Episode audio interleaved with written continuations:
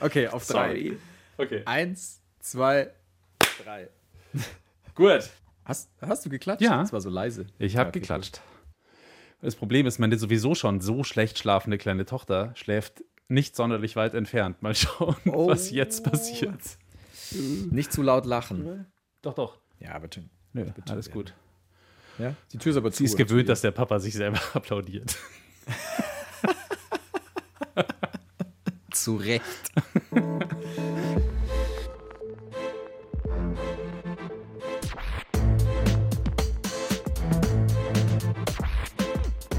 Klassik für Klugscheißer. Hallo und herzlich willkommen zu Klassik für Klugscheißer, dem ja sowas von immer noch neuen Podcast von BR Klassik. Wir sind, Ich bin Uli Knapp. Hallo. wir sind tatsächlich zurück. Ich bin Lauri Reichert. Hallo. Letztes Mal hast du doch, äh, hast du nicht äh, Hello Again gesungen? Hello again. Du, ich möchte dich heute noch sehen. Wundervoll. Ja, heute würde es passen. Es war eine lange Zeit, wir waren lange weg, aber jetzt sind wir wieder da und wir freuen uns sehr, sehr, sehr auf Staffel Nummer 4 von Klassik für Klugscheißer. Und was wir wirklich alle so besonders fanden im äh, Klassik für Klugscheißer-Team in den letzten Wochen, dass ihr uns immer wieder geschrieben habt. Ich habe ja irgendwie gedacht, heutzutage läuft es so, wenn man mal ein paar Tage weg ist, dann interessiert sich sehr, sehr schnell niemand mehr für einen und man ist irgendwie von der Bildfläche verschwunden. Ihr habt das Gegenteil bewiesen. Ihr, unsere Community, ihr habt uns so viel Post geschickt an klugscheißer.brklassik.de dass wir tatsächlich eigentlich jeden Tag was zu lesen hatten. Und das fand ich richtig, richtig toll, auch in dieser Pause. Also da waren Fragen, natürlich, wann geht's weiter? Äh, Lebt ihr eigentlich noch? Ja, tun wir. Hier ist der Be hiermit ist der Beweis angetreten. Ihr habt Themenvorschläge geschickt, ihr habt äh, uns Gedanken äh, weitergeleitet zu vergangenen Folgen und so weiter und so fort. Also wirklich ganz, ganz toll. Äh, Das tut richtig gut, mit so viel Rückenwind jetzt in diese neue, in diese vierte Staffel zu starten. Wenn ihr diese Folge hört, dann ist es der 1. April. Da kommt die Folge raus. Wir nehmen ja immer ein paar Tage vorher auf. Der 1. April, das ist der Tag der Veräppelungen und Verarschungen. Schickst du denn Leute in den April, Uli? Äh, aktuell nicht, nee. Also ich kann mich ehrlicherweise nicht dran erinnern, weil ich das letzte Mal sowas gemacht habe. Nee, nee, muss ich sagen. Ich bin ja so ein bisschen ein Prankster. Für mich muss aber nicht 1. April sein. Du hast, du hast doch mal Stimmt, mit ja. mir in einer, in einer Redaktion gearbeitet, Ja. ein paar Jahre lang. Habe ich. Und ich habe jeden Tag denselben Scherz gemacht. Ich wusste es lang nicht. Kannst du dich Ich hatte auch lang Glück, dass ich keines der Opfer war. ich hab, Aber der, der, der war gut, der Gag. der, war, der ist mega, der ist immer noch super. Ich habe ihn jeden Tag wieder gemacht bei den bei quasi denselben Leuten. Und zwar habe ich einfach ein, äh, ein Post-it abgerissen, den Klebestreifen, und habe ihn unter den ähm, unter dieses Infrarotlicht der Maus geklebt, sodass die Maus sich nicht mehr bewegt auf dem Bildschirm. Und dann habe ich zugeschaut, wie die Kolleginnen und Kollegen bei der Technik-Hotline anrufen. Weil die Maus nicht Weil funktioniert. die Maus nicht funktioniert. Maus ist kaputt. Die Maus ist kaputt. Die Maus, die ist kaputt, die geht nicht. Genau. Was ist da los? Und diesen Witz, Ah, den finde ich immer noch super. Ansonsten bin ich, was äh, Aprilscherze betrifft, relativ zahm gewesen. Christine, unsere Redakteurin, hat allerdings erzählt, dass die Mutter von ihrem Ex-Freund ihrem äh, Sohn mal erzählt hat, dass seine Freundin einen Autounfall hatte und im Krankenhaus liegt. Das ist echt schon ganz schön. Und es stimmte natürlich nicht, weil es war ja ein Aprilscherz. Und im Jahr drauf, und das finde ich richtig cool, hat sie ihrem Mann erzählt, dass sie jetzt leider was mit dem Mann vom Käsestand auf dem Markt angefangen hat. Das ist schon hart. Ja. Also es ist beides hart. Also ich könnte, Und vor allem- ich könnte, glaube ich, mit der Person, die mit mir so einen Scherz macht, länger nicht mehr reden. Wobei der Mann vom Käsestand, das ist schon ziemlich cool. Käse ist halt auch Ja. super hot, natürlich. Käsebrot ist ein gutes Brot. Super sexy Käsebrot. Ja, Käse ist super hart, das stimmt, ja. Ja, ich glaube, wenn man mit so jemandem zusammen ist, dann müsste man sich diesen April sowas von dermaßen dick im Kalender markieren, dass man einfach aufwacht und weiß, okay, heute nichts glauben, was dieser Mensch sagt. Nichts. Nichts. Wenn er dich fragt, wie geht's dir, sag nichts. Sag einfach gar nichts. Mach die Augen zu. Mach nichts mit dem. Ach ja, Lauri, du wirst lachen, aber schon vor Urzeiten gab es wirklich lustige Menschen, lustige Typen, Gags, lustige Situationen, ja und auch Witze in der Musik, die gibt es halt tatsächlich schon sehr, sehr lange, eigentlich schon immer. Humor war einfach schon in den letzten Jahrhunderten ein sehr gutes Mittel, wenn man sich irgendwie lustig machen wollte über die Spießigkeit von anderen Menschen, über Politik, über den Adel oder über die guten Manieren, die man halt so braucht, bei Tisch zum Beispiel. Musstest du mal äh, in einem Konzert richtig lachen, Uli? Also im Theater, da habe ich ja schon ab und zu sehr, sehr laut gelacht und ganz gerne auch mal als Einziger. Wenn irgendeine arme Sau sich versprochen hat oder was, dann warst Nein. du der, der Sauhund, der irgendwie. Nein, nein, nein, nein, nein, nein. Also nein, nein. Also in den Theatern, in denen ich unterwegs bin, da verspricht sich niemand. Nein, Quatsch. Also Weil Impro. Ich, nein, stimmt. Sich beim Impro-Theater versprechen ist schwierig. Nein, äh, im Ernst. Also ähm, ich finde halt manchmal Sachen lustig, die andere nicht lustig finden. Und dann kamen schon Szenen vor, wie zum Beispiel, ich weiß noch im, ich glaube wo war es im in den Kammerspielen in München war das, glaube ich, wo ich wirklich an der Stelle gelacht habe, wo ich halt einfach so laut vom Balkon runter gelacht habe, von eher billigen Plätzen, weit weg. Und meine Begleitung hat mich nur angeguckt, fand es dann aber auch lustig. Sie fand es richtig cool, dass ich mich da traue, da jetzt einfach so loszuprusten, dass mir es wurscht ist, ob andere jetzt auch lachen oder nicht. Und eigentlich ist Lachen ja ansteckend, ansteckend, aber in dem Moment, da war ich so ziemlich der Einzige, der gelacht hat. War aber in einem ganz normalen Theaterstück, kein, kein, äh, kein Konzert oder keine Oper oder sowas. Ich habe mal in einem Konzert lachen müssen, tatsächlich, aber mit anderen auch zusammen. Da war ich nicht der Einzige. Und zwar ist der Pianistin damals der Flügel davon gerollt.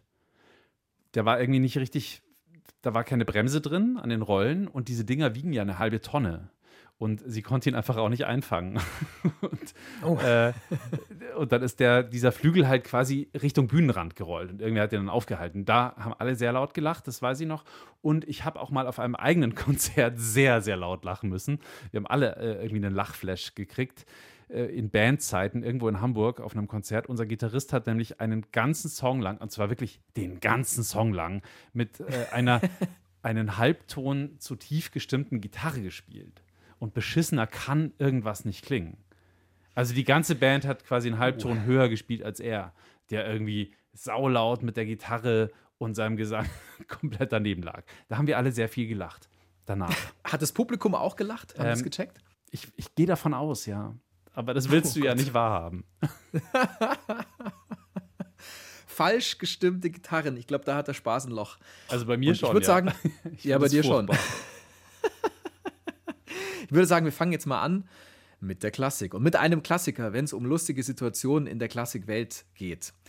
Florence Foster Jenkins. Um die Frau geht's jetzt. Ihre Geschichte, die ist ein bisschen traurig, aber sie ist halt auch einfach super witzig. Es hätte ein Aprilscherz sein können.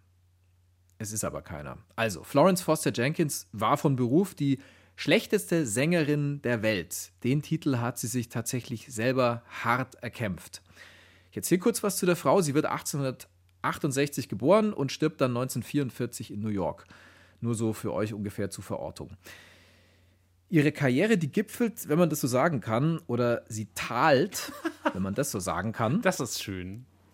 Kann man das so sagen im Deutschen? Man kann es nicht so sagen im Deutschen, aber man kann es so. natürlich trotzdem so sagen im Deutschen. Die Karriere auch. talt. Die Karriere talt. Wenn es gipfelt gibt, dann muss es doch auch Talen geben. Ich werde das nachschauen im Grimmschen Wörterbuch. Vielleicht ist das Wort ausgestorben.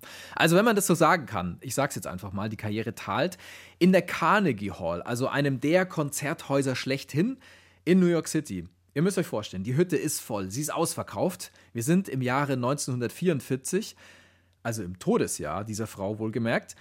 Und der Saal, der vibriert, der ist voller Energie. Die Leute springen von ihren Stühlen auf, sie brüllen einander quasi schon nieder vor Lachen.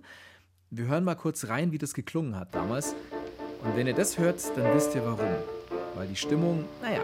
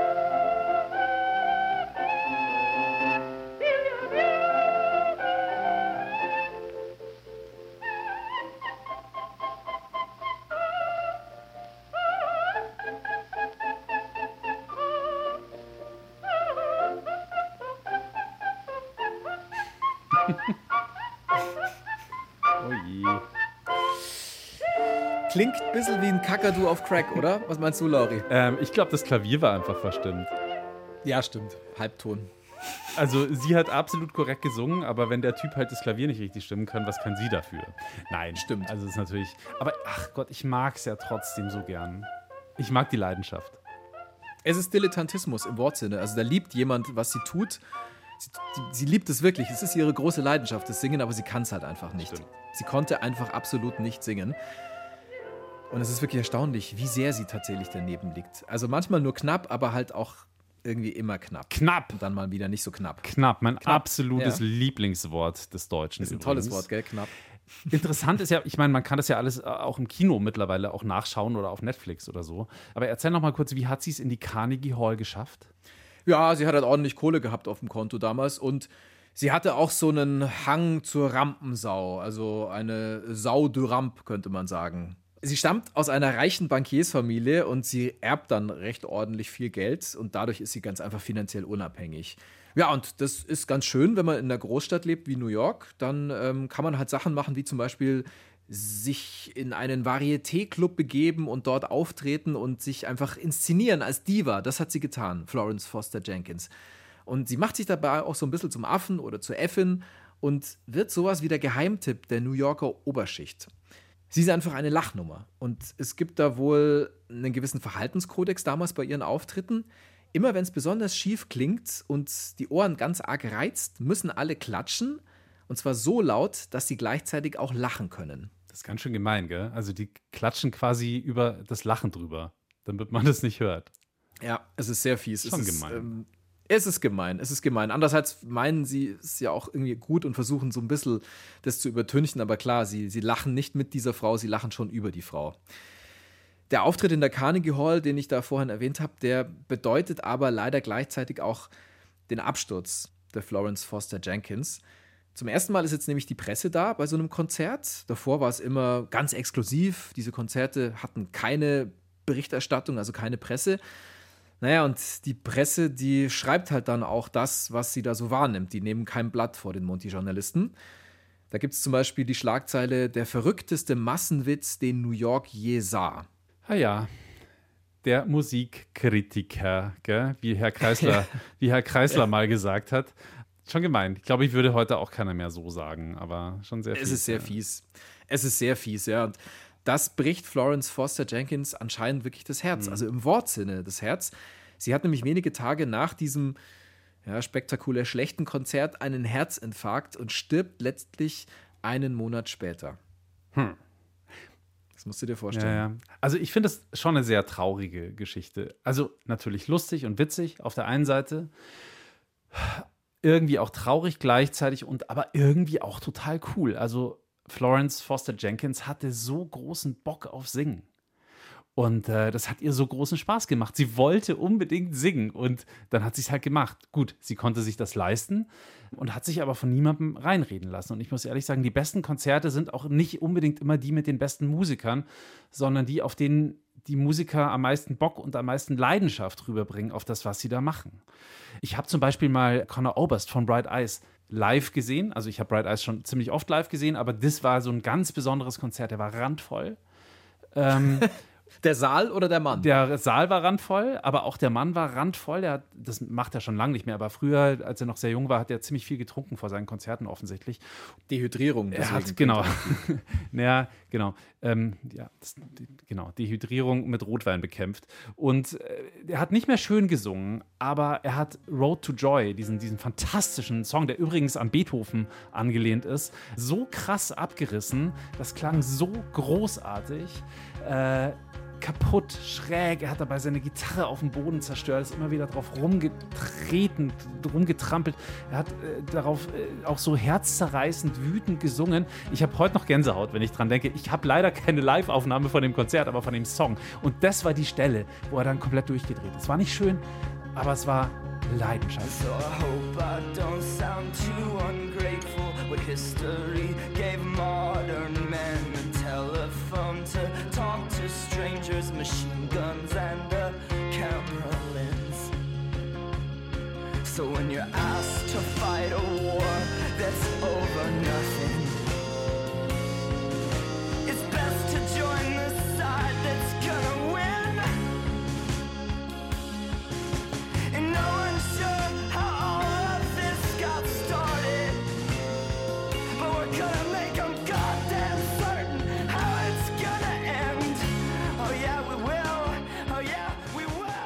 Road to Joy von Bright Eyes. Natürlich angelehnt musikalisch, man hört es in der Melodie, aber auch natürlich im Titel äh, an die Ode to Joy, an die Ode an die Freude von Ludwig van Beethoven. Das ähm, gibt mir die Chance, ein Beethoven-Zitat zu droppen. Zitat: Eine falsche Note zu spielen ist unwichtig, aber ohne Leidenschaft zu spielen ist unverzeihlich. Word! Word, ja. Der olle Ludwig van hat immer gute Sätze dabei. So, jetzt kommen wir nochmal zurück auf die Sängerin, die ich da vorhin noch vorgestellt habe. Es gibt Florence Foster Jenkins. Es gibt einen sehr gut kritisierten Film über sie. Meryl Streep spielt sie da, also die schlechteste Sängerin der Welt. Schaut euch diesen Film an. Der macht sich jetzt nicht einfach nur lustig über diese Frau. Das wäre wirklich sehr einfach und bitter. Nee, nee. Er zeigt ganz einfach die Leidenschaft, die sie für die Musik hat. Und es ist auch wirklich sehr schön zu sehen, wie Meryl Streep da im Stile von Jenkins die Königin der Nacht von Mozart singt. Wir haben ja gerade schon Jenkins Version gehört. Jetzt hören wir mal Meryl Streep aus diesem Film.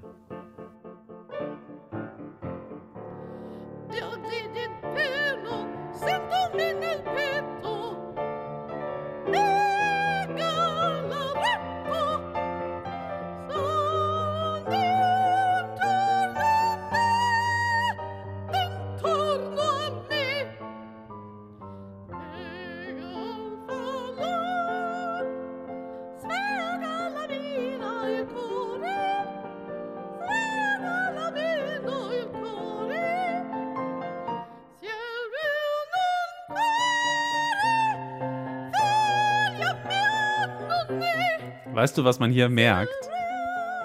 Dass Meryl. Streep versucht, schlecht zu singen und es eigentlich nicht kann. Also sie okay. singt viel besser als Florence ja. Foster Jenkins, weil Meryl Streep einfach eine ganz gute Sängerin ist tatsächlich. Und ich meine, man, man merkt, dass sie sich bemüht, aber es ist eher sozusagen, dass sie zielgerichtet falsche Töne singt ist für und immer wieder genau das ist glaube ich echt ja. total schwer weil wir gerade Mozart hören Königin der Nacht bei Mozart denken ja auch immer alle einer der größten Komponisten aller Zeiten, ein Genie, ein Wunderkind schon gewesen, äh, voll der vergeistigte Typ. Das stimmt nicht, weil, weil, Mozart, weil Mozart eigentlich immer schon Scheiß im Kopf hatte. Er war echt ein totaler Witzbold. Er hat immer, immer, immer Quatsch gemacht und äh, schon als Kind Lieder geschrieben, wie man kennt es vielleicht, den Kanon Bona Nox bis der rechte Ochs, Bona Notte, Liebe Lotte und so weiter und so, und so fort. Und dann geht es ja weiter mit äh, gute, gut, gute Nacht, gute Nacht, Scheiß ins Bett, das kracht. und dann noch gute Nacht, schlaf feig gesund und reck den Arsch zum Mund. Das ist hm. Original Mozart. Und es gibt von ihm auch noch einen Kanon, sechsstimmig wohlgemerkt. Also nicht irgendwie so eine kleine Melodie, okay. sondern schon ausgearbeitet. Hat auch äh, tatsächlich einen äh, Köchelverzeichniseintrag. Der heißt mhm. Leck mich im Arsch. und noch, und noch eine ganze Reihe weiterer solcher Sachen von Mozart. Also ja, der hat gerne Quatsch gemacht in der Musik und er hat zum Beispiel auch ein Stück geschrieben, das ein musikalischer Spaß heißt.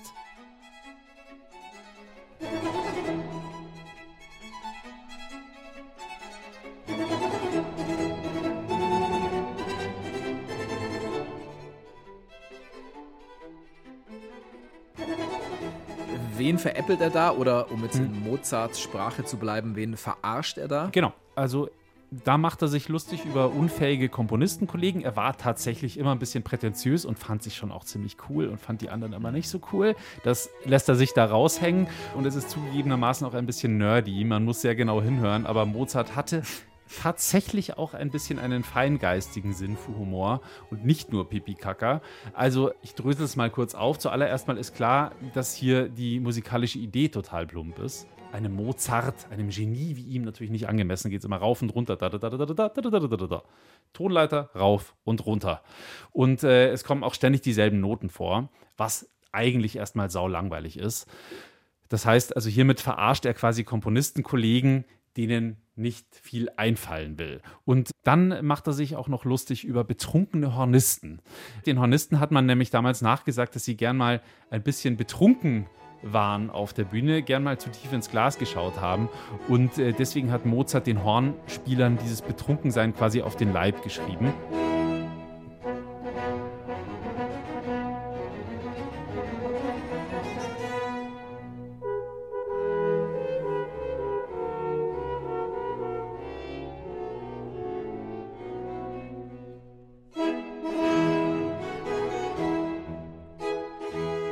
Mir aber wirklich gut vorstellen, wie Mozart sich da so ein bisschen in sein Fäustchen gelacht hat. Vielleicht hat er das ja auch von seinem Lehrer übernommen, von Josef Haydn. Der ist nämlich auch für seinen Humor in der Musik durchaus bekannt. Ich gebe dir mal ein Beispiel, wie Haydn sein Publikum veräppelt hat, wenn man es höflich sagen mag, im Streichquartett Opus 33 Nummer 2. Die Briten fanden diesen Kniff dann auch ja, irgendwie so lustig, dass sie ihm den Beinamen The Joke noch dazu gedichtet haben. Lauri, ich will dir jetzt diesen Scherz nicht vorenthalten und auch allen, die zuhören, ich sage nicht, wann er kommt, hört einfach mal hin.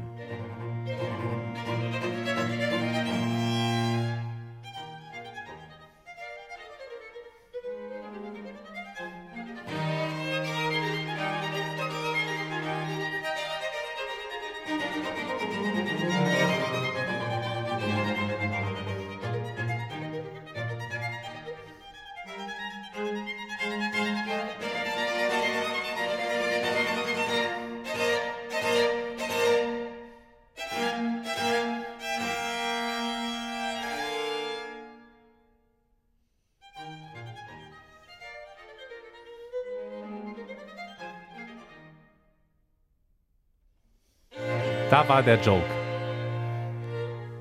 Ah, du hast ihn gehört? ja, die große Pause. Eine große Pause, wo sie eigentlich nicht hingehört und keiner weiß, geht es jetzt weiter oder nicht.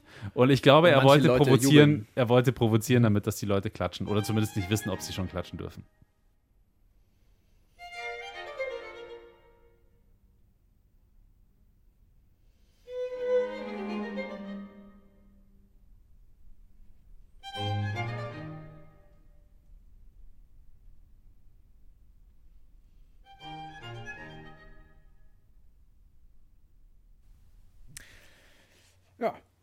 Ein kleiner feiner Gag.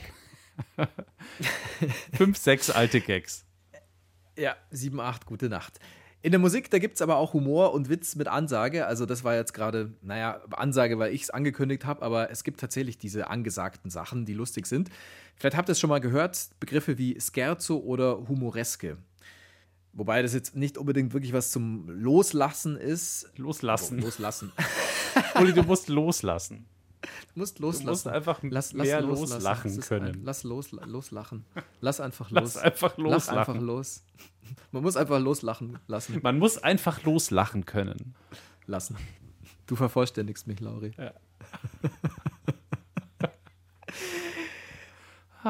ähm, ich habe von einem Cartoon gelesen, der es eigentlich ganz gut auf den Punkt bringt. Ein grinsender Pianist sitzt am Klavier, vor ihm auf dem Pult die Noten von Dvořáks Humoreske und das Publikum dahinter todernst. Ich find's lustig. Ich kenne ihn nicht, aber ich find's lustig. Dabei könnte man bei dieser Musik ja auch mal so ein bisschen, bisschen locker lassen, ein bisschen lustiger sein. Eine Humoreske von Antonin Dvořák zum Beispiel, die klingt dann halt so.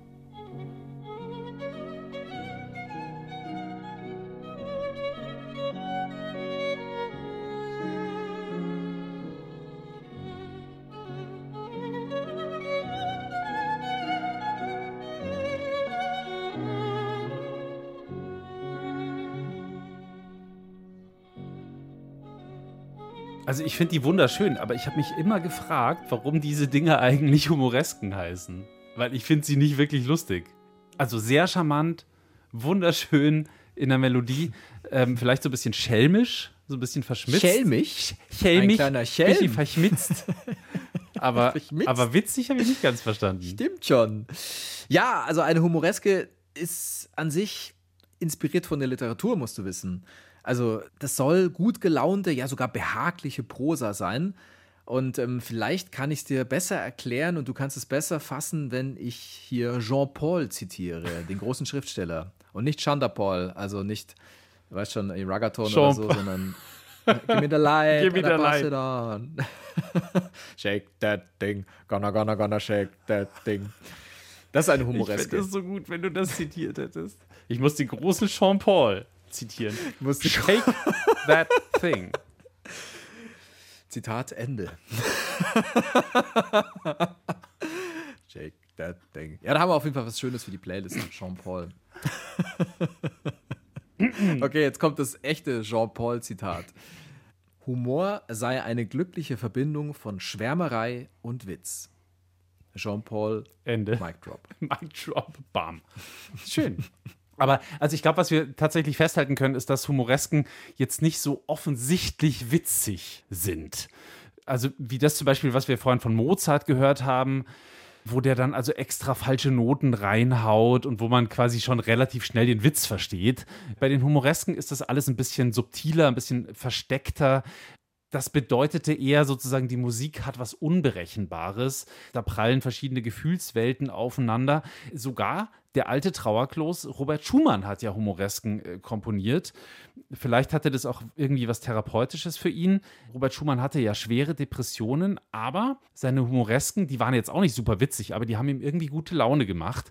Über seine sehr berühmten Humoresken Opus 20 hat er seiner damaligen Verlobten, späteren Ehefrau Clara Wieck, dann Clara Schumann, aber da hieß sie noch Clara Wieck, 1893 geschrieben. Die ganze Woche saß ich am Klavier und komponierte und schriebe und lachte und weinte durcheinander. Dies alles findest du schön abgemalt in meinem Opus 20 der Humoreske. Und so klang die dann.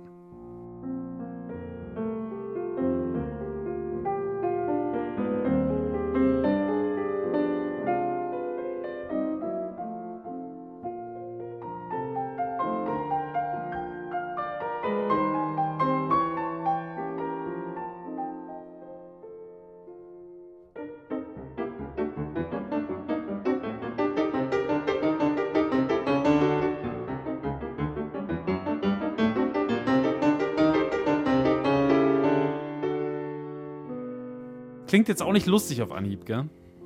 Also der Humor erschließt sich mir jetzt ehrlich gesagt nicht, aufs erste Mal hören zumindest. Ja, Ja, ich glaube, das ist halt wirklich am ehesten Humor für Nerds. Also den, den Humor von Schumann versteht nicht jeder. Zum Beispiel vermischt er in diesem Stück verschiedene Gattungen zu einer ganz neuen Form. Also Scherzo, Rondo, Etüde und sowas werden dann plötzlich vermischt und ergeben was Neues. Er lacht sich quasi tot darüber. Aber Otto Normalverbraucher versteht das eigentlich gar nicht. Sorry, witziger wird's auch nicht mehr. also, was ich sagen will, ist, wem diese Gattungen nichts sagen, der findet das auch nicht witzig. Die Frage ist natürlich, ob es witzig ist, wenn man die Gattungen alle kennt. Schumann fand es jedenfalls sehr, sehr lustig. Ihm hat's gute Laune gemacht. Ja, immerhin. Aber äh, trotzdem ist doch die Frage, äh, warum heißt es dann Humoreske? Warum ist es eine Humoreske? Also wo liegt da der Humor? Ja, der Humor liegt sozusagen im Hu- Musikerhumor. Wenn du weißt, Ah, okay. sozusagen, dass das jetzt irgendwie eine Mischung von diversen Gattungen ist und so weiter, Mhm. dann und dass es nicht formtreu ist, sondern sich weit aus dem Fenster lehnt, dann findest du das schon lustig. Aber das ist halt so wie auf dem Physikerkongress, wenn sich Leute Witze erzählen, dann versteht die halt jemand, der kein Physik studiert hat, auch nicht.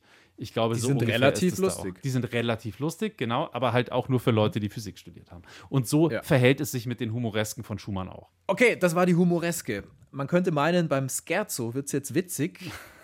Beim Scherzo. Scherzo hat der Scherzo, ja, das Scherzo. Scherzo. Scherzerl. Scherzo. Scherzo hat den Witz, also den Scherz ja schon im Namen stecken. Ja, nur der Downer ist, so richtig lustig geht's da jetzt auch nicht zu. Wir kommen wieder zu Beethoven, dem ollen Ludwig van. Beethoven hat das Scherzo als dritten Satz in der Sinfonie etabliert. Er war da quasi der Trendsetter. Also eigentlich haben es dann alle nach ihm so gemacht. Und vor ihm keiner. Und vor ihm keiner, ganz genau. Das Charakteristische daran ist jetzt der Dreivierteltakt. Also, das hat jetzt schon was Tänzerisches und so was Leichtfüßiges. Also, es könnte jetzt lustig werden. Und es ist doch schön zu sehen, wie unterschiedlich die Komponisten umgegangen sind in ihren Sinfonien mit diesem Scherzo-Satz. Also, wir packen euch da mal ein paar Beispiele in die Playlist, wie man das gemacht hat, wie das verschiedene Komponisten gehandelt haben.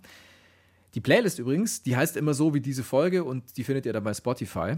Da ist dann alles drauf, was wir hier nur kurz anspielen können, was wir besprechen oder eben nicht anspielen können aus Zeitgründen. Und wenn ihr jetzt schon mal da seid bei so einem Podcast-Anbieter, dann lasst uns da gerne eine Bewertung da. Fünf Sterne sind da immer genau die richtige Wahl. Und vielleicht einen lieben Kommentar, der hilft auch. Oder wenn ihr einfach ein Abo da lasst bei eurem Podcast-Dealer des Vertrauens, dann ist das auch super, dann verpasst ihr keine Folge mehr und ähm, uns pusht es tatsächlich auch nochmal so ein bisschen beim Algorithmus. Wir wollen das Scherzo hören. Wir wollen das Scherzo Wir wollen das hören. Scherzo hören. Wir wollen, wir wollen, wir wollen das Scherzo hören.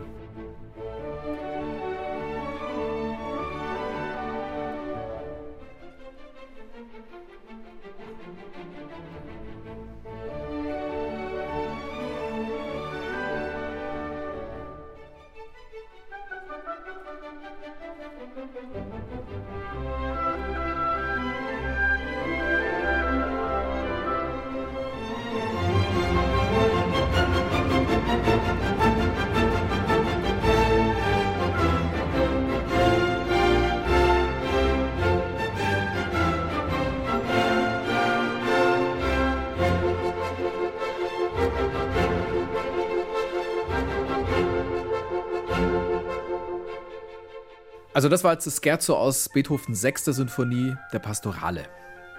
Ein Beispiel, wie man es machen kann, wie er es gemacht hat. Und mehr Beispiele findet ihr eben auf unserer Playlist. So, und jetzt kommen wir mal weg von der Musik. wir kommen jetzt hin zu lustigen Typen. Also zu Menschen. Denn nicht nur Komponisten waren witzig, sondern auch Leute, die Musik performt haben. Und äh, wer ist der seriös lustigste aller Pianisten überhaupt? Der hier, Lauri, der!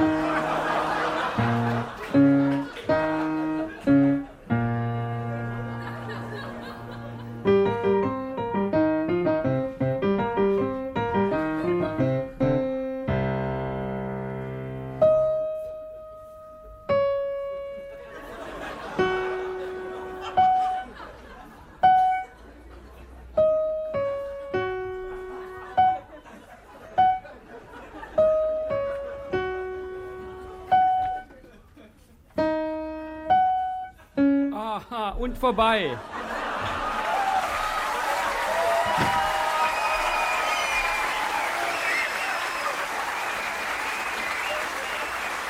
Super Beethoven! Super! Das Bonanza-Thema kommt auch noch vor. Ach, wundervoll. Äh, ich glaube, das Dahlmeier Prodomo-Lied auch. Äh, okay, ich glaube, du hast recht. Das ist der seriös. Smoke on the Obwohl ich ihn nicht meinte. Aber Ach so, du meintest ihn ich nicht. meinte ihn Ach, nicht. schade. Aber Helge Schneider. Schneider. Ja, Helge Schneider. Es ist das Mondscheinsonaten-Medley Ja, übrigens, wer das wundervoll. nachhören will. Es lohnt sich. Ich habe das auch mal live gehört, wie er das gespielt hat. Das ist schon sehr geil. Das ist wirklich ganz schön wundervoll. Ich meinte eher tatsächlich jemand anders, nämlich Alfred Brendel. Der ist auf jeden Fall auch ganz vorne mit dabei. Einer der wichtigsten Pianisten des 20. Jahrhunderts. Der hat vor allem Stücke aus der Romantik gespielt. Also hat gespielt, er lebt ja noch. Er ist mittlerweile auch schon 91 Jahre alt.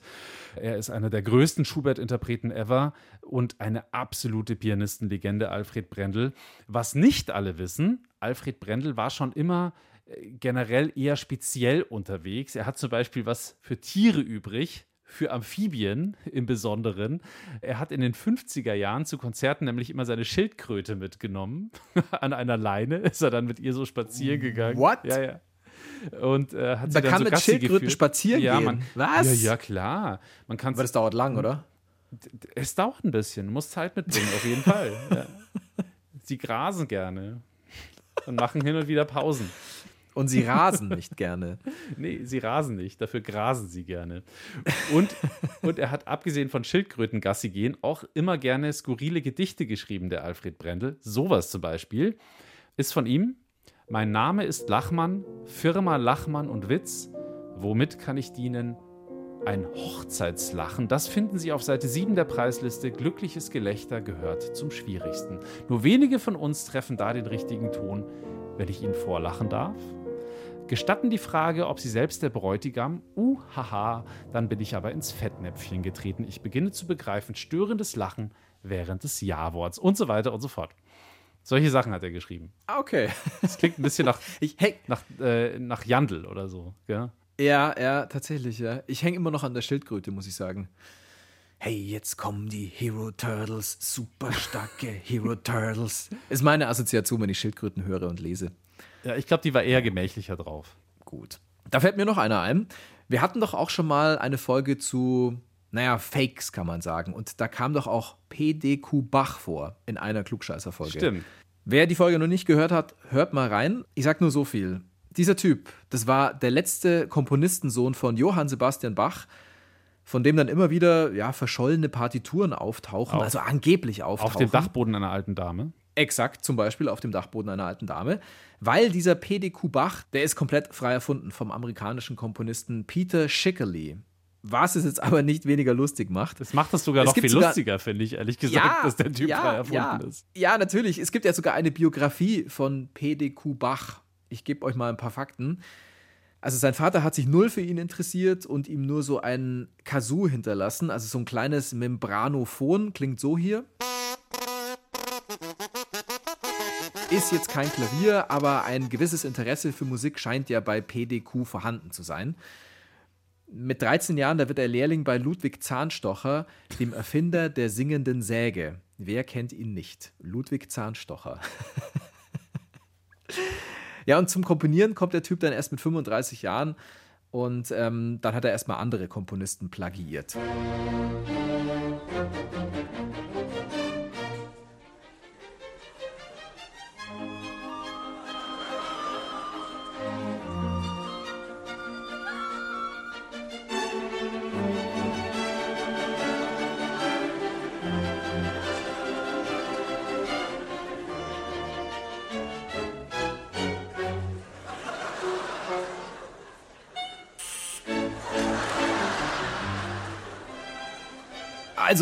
ist jetzt schwer zu sagen, was er genau da verarscht, aber auf jeden Fall dreht er da mal etliche klassische Komponisten durch den Fleischwolf.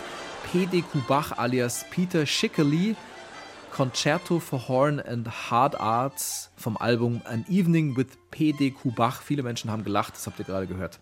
Findet ihr natürlich auch auf unserer Spotify-Playlist. Ich dachte ja immer, Olivier sind ganz witzig. Aber Tja. die Wahrheit ist leider eine andere. Es, Ja. es gibt noch deutlich lustigere Dudes. Zum Beispiel Igudesmann and Ju. Es gibt sogar Menschen, die behaupten, die beiden sind die besten und witzigsten Musiker, die man auf der Bühne erleben kann. Das sagt zum Beispiel die Süddeutsche Zeitung. Eigentlich heißen die beiden Alexei Igudesmann und Hyung Ki-ju.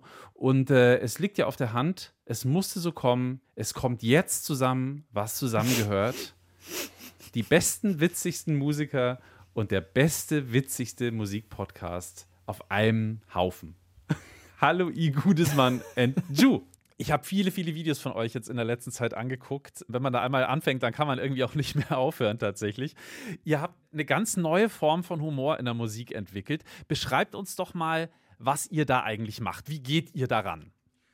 Puh, äh, sich, sich selber zu beschreiben ist immer ein bisschen schwierig, oder? Aber von einer Seite ist es nicht eine neue Form. es, ist Humor. nicht, es ist nicht neu und außerdem ist, es nicht mal Humor.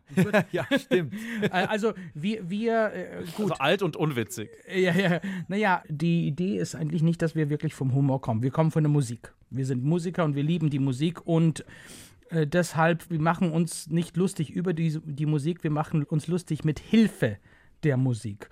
Und das ist vielleicht das eher einzigartige oder das, das erstige wie man das so schön nicht sagt, ähm, dabei. Das heißt, es gab natürlich Vorreiter von uns, die Musik und Humor kombiniert haben, wie Victor Borge zum Beispiel. Ja, oder wie äh, Mozart, Rossini, Ein, ein paar andere. Beethoven. Gut, aber die haben, die haben das eher ab und zu und versteckt kompositorisch gemacht. Aber sagen wir mal so, jetzt ganz offensichtlich, äh, die damit ihr Brot verdient haben, mit, mit komödiantischen Vielleicht tun. niemand hat es so ernst wie uns bis jetzt das gemacht. Also Ja, genau. Und auch ernst von der Seite, dass wir auch mit solchen Orchester wie New York Philharmonic oder Chicago Symphony Mhm. oder mit auch so viele klassische Persönlichkeit von, also so wie Yuja Wang oder Manuel Ax oder Gidon Kremer.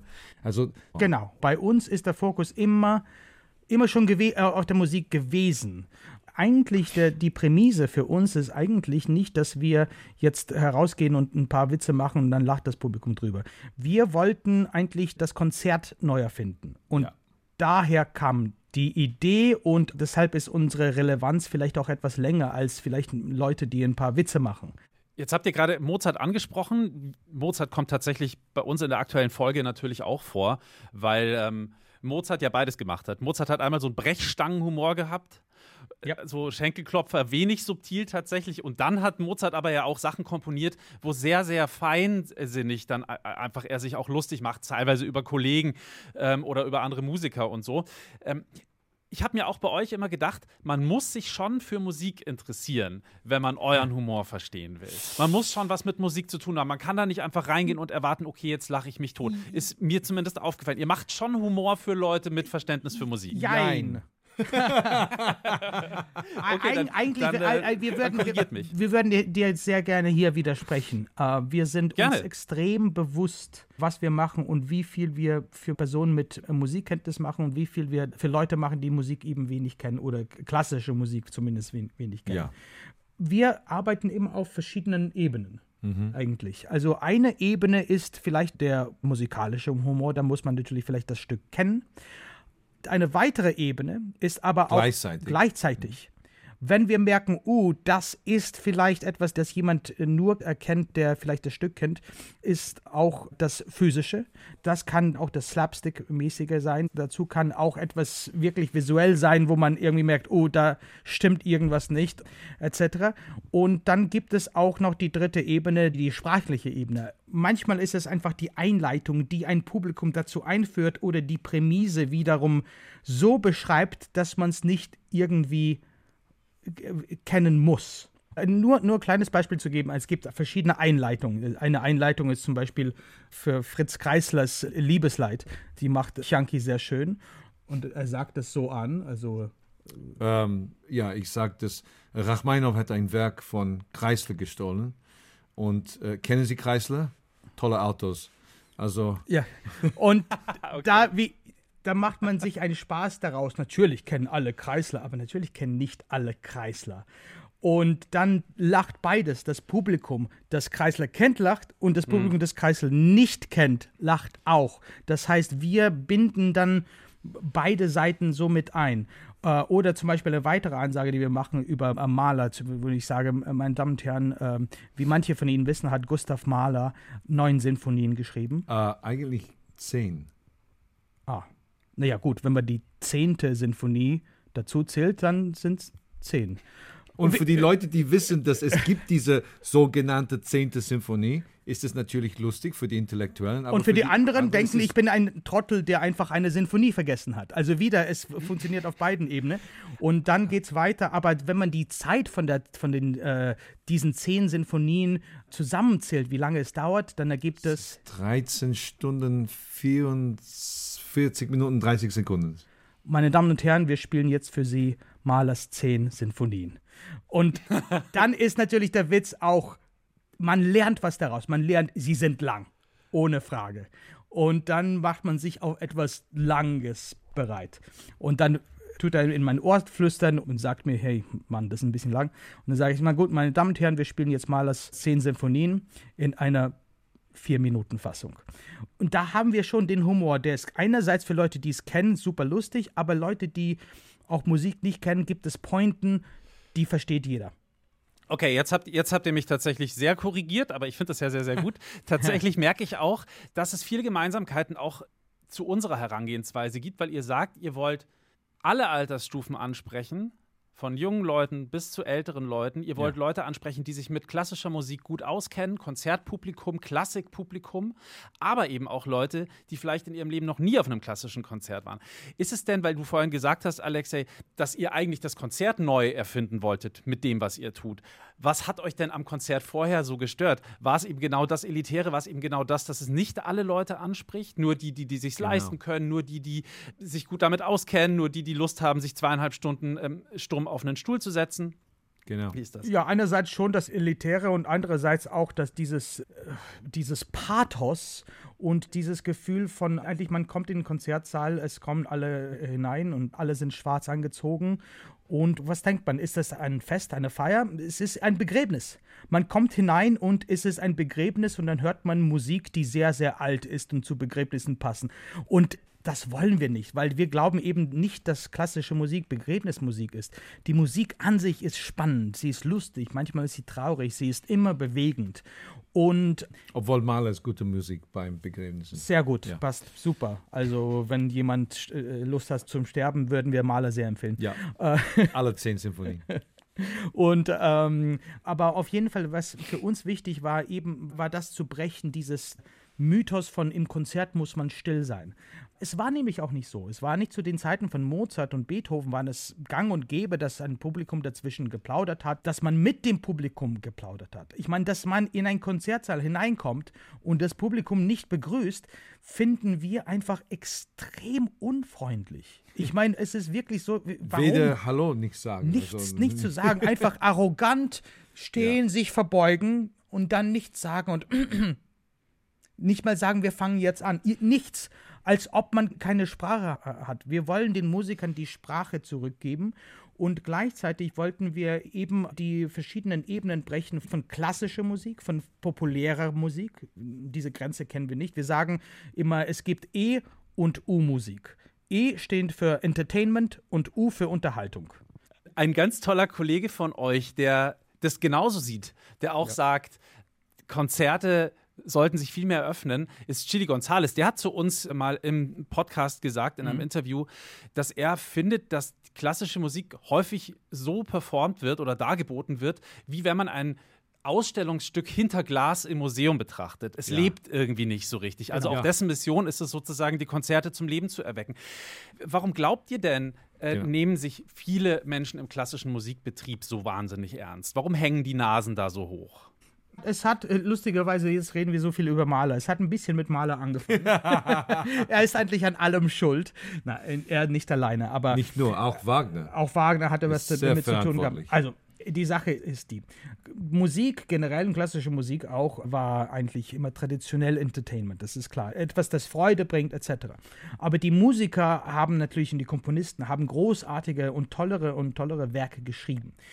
Die wollten natürlich, dass es ein bisschen ernster genommen wird. Weil früher war es wirklich so, dass die Leute im Konzertsaal gegessen haben, getrunken haben, geplaudert haben, während die genialen Werke äh, vorgetragen werden. Also irgendwas dazwischen wäre natürlich schon schön. Und da haben eben Leute und insbesondere Maler gesagt, also Moment mal, ich schreibe jetzt diese Werke, die minutiös genau sind und wo man wirklich zuhören sollte und wo man nicht die ganze Zeit dazwischen klatschen sollte, sondern sich einfach äh, der, Zuhören. ja, zuhören und der Musik ergeben sollte. An und für sich eine super Idee, aber wie wir Menschen halt so sind, äh, bringen wir alles ins Extreme und dann tun wir alles in einen Pott geben. Und eine Mahler-Sinfonie genauso zu hören wie eine Mozart-Sinfonie, auch rein vom Hören her ist es schon falsch, weil man hört auf andere Sachen und einfach die Atmosphäre ist anders etc.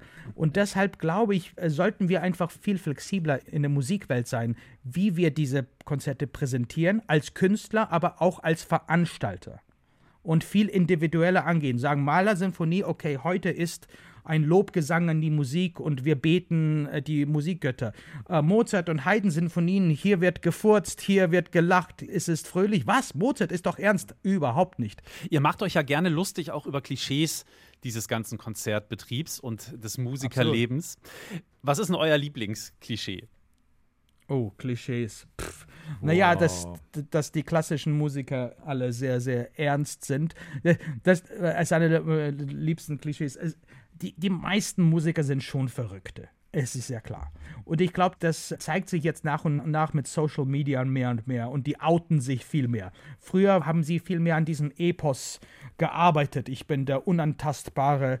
Zum Glück stirbt das langsam aus, weil wenn man die Musiker alle wirklich kennt, das sind ein Haufen von Verrückten. Die Yuja Wang zum Beispiel, unsere ganz liebe Freundin, brillant, verrückt, einzigartig. Und sie ist auch so natürlich, wie sie ist on stage und in Interviews. Und das lieben wir. Aber auch Personen wie, wie äh, Joshua Bell und, Julian Rachlin, die mögen vielleicht in Interviews sehr ernst sein.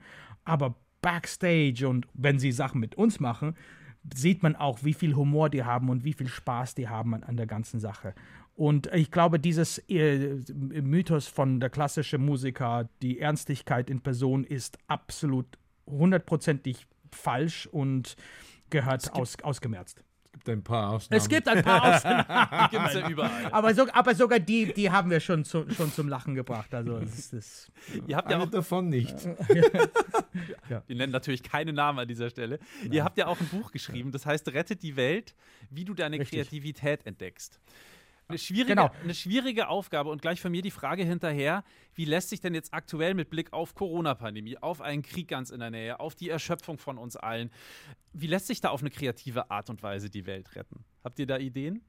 Naja, es gibt, wenn ihr das wirklich wissen wollt, kommt zu unserem Konzert am, gedacht. 2., Ja. am 2. April, also gleich morgen, äh, in Linz. In Linz, äh, im Bruckner Haus Oh, Linz. In, Bruckner war auch sehr ernst. der war sehr ernst, aber bei uns nicht. Also in Linz beginnt's. Äh, oder wenn, wenn ihr äh, noch ein bisschen warten wollt, am 22. Juni sind wir in der Elbphilharmonie. Und das ist unsere Show Die Rettung der Welt. Das darf man nicht unterscheiden. Also das eine ist die Show Die Rettung der Welt, das andere ist das Buch Rette die Welt. Das eine ist eine Aufforderung, das andere ist die Herausforderung. ja, na, ist eher die Erklärung. Natürlich wollen wir nicht sagen, dass wir die Welt, wir die Welt retten äh, können, aber wir äh, reden darüber im Buch, wie jeder Individuelle die Welt für sich retten kann. Und zwar glauben wir sehr, sehr stark an die Macht der Kreativität. Die Kreativität ist etwas, womit wir uns befasst haben, natürlich als Musiker, als Kreative, als Komponisten, sehr, sehr stark schon seit unserer Kindheit.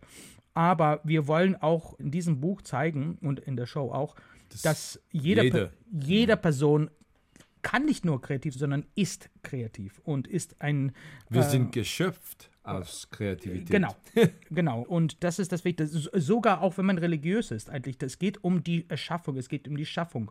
Und das Kreative ist gleich von the, the creation. Es geht gleich um Kreat- Kreativität, weil dann kann man sich überlegen, wie können wir nämlich aushelfen.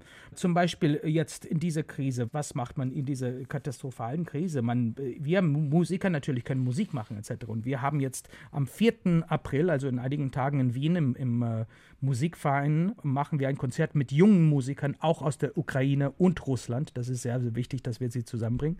Ein Konzert, wo sie spielen, spielen äh, ein klassisches Repertoire, aber wir spielen auch zusammen. Und das Ganze geht der Ukraine-Hilfe zugute. Das ist zum Beispiel eine kreative Art und Weise, da zu helfen. Ich glaube, mit, mit Kreativität ist einfach extrem viel zu machen. Also wir glauben, dass extrem viel zu machen im, im Leben. Wir haben es anhand unserer Karriere und anhand von unserem Leben bemerkt und das wollten wir mit dem Buch Rette die Welt weitergeben. Aber eigentlich ist es eine Lektüre fürs WC, um ehrlich zu sein. Wir haben das ein Me meinst du äh, für Klopapier? Nein, Klopapier nicht, aber, na, aber es ist wirklich, wir haben uns konzipiert, welches. äh, Konzipiert oder konzipiert. konzipiert? ja, beides vielleicht. Ähm, wir, wir hatten uns gedacht, ein Buch wäre super, ein schönes, dickes Buch, das als im WC liegen kann und wo man jederzeit überall aufmachen kann und es springt irgendwas Interessantes, Inspirierendes, Kreatives hervor. Das heißt, es ist kein Buch, das man, es ist eigentlich gar kein Buch, es ist eine Banane. Eigentlich Das ist es ein perfektes Buch für diese Podcast-Sendung, weil es ist voll von Klugscheißen. Ja? genau. Ja, also es ist. Äh, Also zwei kluge Menschen, die immer Scheiße, äh, ja, äh, äh, Unsinn machen. Ich danke euch ganz, ganz herzlich. Ich habe schon gesehen, langweilig wird es euch in den nächsten Jahren garantiert nicht so viel, wie ihr zu tun habt. Oh nein. Vielen herzlichen Dank für eure Zeit, ihr gutes Mann. Und Ju und ja, ihr habt ja gesagt, ihr habt zu allem musikalisch was zu sagen. Dann werden wir uns bestimmt mal wieder bei euch melden. Oh, Ja, gerne. das Sehr gerne. nach sehr Wien. Vielen, Vielen herzlichen Dank. Dank. Danke. Tschüss. Danke. Super, dass Sie sich für uns Zeit genommen haben. I Gudesmann and Ju. Sehr, sehr lustige Typen und natürlich gleichzeitig auch wahnsinnig talentiert. Eine seltene Kombi. Menschen, die sozusagen Talent haben und noch witzig sind. Was mich zu dir bringt. Kannst du gute Witze erzählen, Uli? Boah, ja, doch, also ich kann, ich kann schon. Kann Leute, ich kann Leute unterhalten, sag es mal so. Doch, ja, das ist was anderes. Das ist was komplett so. anderes. Ich kann, ich kann auch Leute unterhalten. Ich kann aber nicht Witze erzählen. Ach so, Also, okay. wenn, weißt du, wenn, wenn jemand zu dir kommt und sagt, Uli, Ja. Mhm. erzähl mal einen Witz. Du bist doch so ein witziger Typ aus dem Radio. Erzähl mal einen Witz. Da Ja, ich ich- Probleme. Ja, ich weiß, so auf, auf Knopfdruck lustig sein ist manchmal schwierig, aber ich habe mir halt ein paar Gags zurechtgelegt, die, glaube ich, immer gehen. Ach, echt? Bist Ja, du gut schon. vorbereitet? Gaudi Ja. Max. Ja, Das Max. Applausometer. Oh Gott, das ist aber uralt, oder? Gaudi Max. Mit. Also, also ich bin jedenfalls verheerend im Witze erzählen. Ähm, aber irgendwie finde ich auch, dass wir das euch, also unserer Community, schuldig sind. Ein paar Musikerwitze für die Cocktailparty bei den Schwiegereltern oder so, damit man ein bisschen kulturbeflissen rüberkommt. Und deswegen haben wir uns für euch krumm gemacht. wir haben für euch ein paar Musikerwitze zusammengekratzt und erzählen die jetzt, damit ihr die, ihr dürft die gerne kopieren. Nehmt sie, wir haben sie auch nicht erfunden. Ihr könnt sie nehmen und weiterverbreiten, auf dass die Welt ein lustigerer Ort ist. Soll ich mal anfangen? Kannst du gern machen, oder ich erzähle den Witz, den ich immer erzähle, wenn mich Leute darum bitten, dass ich einen Witz erzähle. Das finde ich noch viel besser, bitte. Der hat nämlich tatsächlich nichts mit Musik zu tun. Hat, aber wir machen, wir, pass auf, wir machen es jetzt mal real life, okay? Okay, okay. Ach, du bist doch dieser lustige Typ, du bist doch der Uli Knapp aus dem Radio. Erzähl mal einen Witz. Hä, kennst du, kennst du, kennst du? Schrecklich. Ja, pass auf. Nein, nein, natürlich auf gar keinen Fall. Pardon. Nein, nein, so, so nicht. Aber einer meiner Lieblingswitze ist tatsächlich sehr harmlos. Übers Meer fliegt ein Kuckuck. Drunter schwimmt ein Hai. Sagt der Hai. Kuckuck. Sagt der Hai. Oh, wir haben verkackt. Ich weiß genau, wie er weitergeht. Vor allem. Aber er ist gut. Sagt der Kokokai, Oh oder?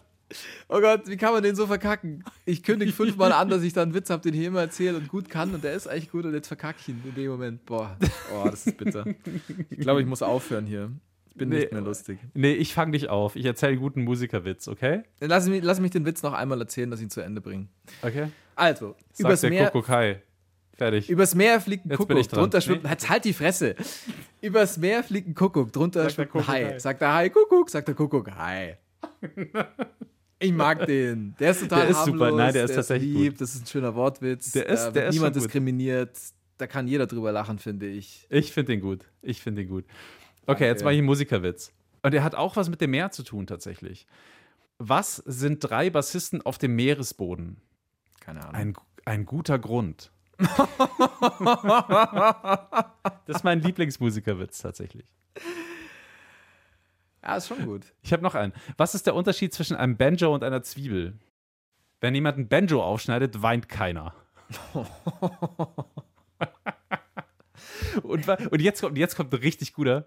Was sagt ein Musiker, der keinen Job hat, zu einem Musiker, der einen Job hat? Einmal Pommes mit Mayo, bitte. Wow. Wow. Ah, das ist hart, das ist hart. Aber ja, gut, okay. Okay, also ich habe gedient, mehr habe ich nicht drauf. Hast du noch irgendwas? Ähm, ja, also ich bin, ich bin da nicht so bewandert wie du, aber was steht in den Noten der Geigen, wenn sie schnell spielen sollen? Was Vivace. generell, Vivace, genau. Und was steht geschrieben, wenn sie langsam spielen sollen? Vibrace. Oh. Ach, die armen Bratschisten, die werden auch immer so rangenommen, gell? Ja. Wenn ihr Bratschist seid oder Bratschistin, schreibt uns doch mal. Die Nummer gegen Kummer. Wir hatten es doch vorher mit den Hornisten, oder? Ich habe noch einen Hornistenwitz. Sehr Was gerne, genau. Was, auch immer was gern holt sich ein Hornist am Buffet? Nachschlag. Das ist doch witzig geworden heute. Oder noch einer. Von wem wurde die Bratsche erfunden? Wieder ein Von- Bratschistenwitz. Er von Stradivari, als er nachts einen Geigenkasten bauen wollte. Also ich merke also ich merk schon, diese ganzen Witze kommen nicht ohne Diskriminierung aus. Nee. Es wird immer hier irgendwie eine Musikergruppe diskriminiert. Gerne genommen die Bratschisten und die Bassisten. Warum das so ist, habe ich übrigens nie verstanden. Könnt ihr uns aber wirklich gerne auch mal selber eure eigenen Erfahrungen mitteilen. Schreibt uns eine Mail und erzählt uns vor allem, wie ihr euch fühlt, wenn ihr Bratschistin, Bratschist seid oder ähm, wenn ihr Bassistin oder Bassist seid und wie sich das so anfühlt im Orchester oder in einer Band, wenn man ständig niedergemacht wird. Und vor allem, warum das so ist. Ich verstehe es gar nicht. Ich Ihr finde, könnt ehrlich gesagt, auch- eine Band ohne Bass ist das Schlimmste. Ja, das stimmt. Also ja. ohne Bass geht's nicht. Ohne Bass klingt's immer mies. Ihr könnt uns das Ganze auch als Sprachnachricht schicken. Also wir haben jetzt keine Handys. Also wir haben Handys, aber wir haben jetzt nicht die Nummern, die wir da raushauen, sondern ihr könnt es ja in eine Mail mit dranhängen. Weil wenn Gags gut erzählt werden, dann ist es viel besser, ihr erzählt diesen Gag und schickt ihn mit, als dass wir ihn vorlesen, glaube ich. Als zumindest. Sprachnachricht sozusagen. Als Sprachnachricht, genau. Sehr gerne. Okay. Gut, ich finde, wir haben sechs oder sowas Witze gemacht. Ja. Damit kann man arbeiten. Die könnt ihr mitnehmen. Die könnt ihr gerne Genau. in die Welt raus verbreiten. Ja. Besser in die erzählen als ich. wir sind in diesem Sinne am Ende angekommen. Also in der nächsten Folge, die erscheint in zwei Wochen, das ist dann Karfreitag, 15. April. Da kommt der Osterhase. Er kommt ein bisschen früher, er hat sich zwei Tage ja, vor seiner Zeit schon bei uns platziert, weil an Karfreitag, an dem traurigen Karfreitag ist normalerweise kein Platz für den Osterhasen, aber hey, wir fangen einfach zwei Tage früher an. Also nächste Folge der Osterhase und auch ganz viel Passion. In diesem Sinne sagen wir, macht es gut. Schönen Dank für eure Aufmerksamkeit. Ich bin Lauri Reichert. Ich bin Uli Knapp, schön, dass ihr wieder mit dabei seid und dass das hier einfach mal weitergeht. Macht's es gut. Ciao. Ciao, ciao.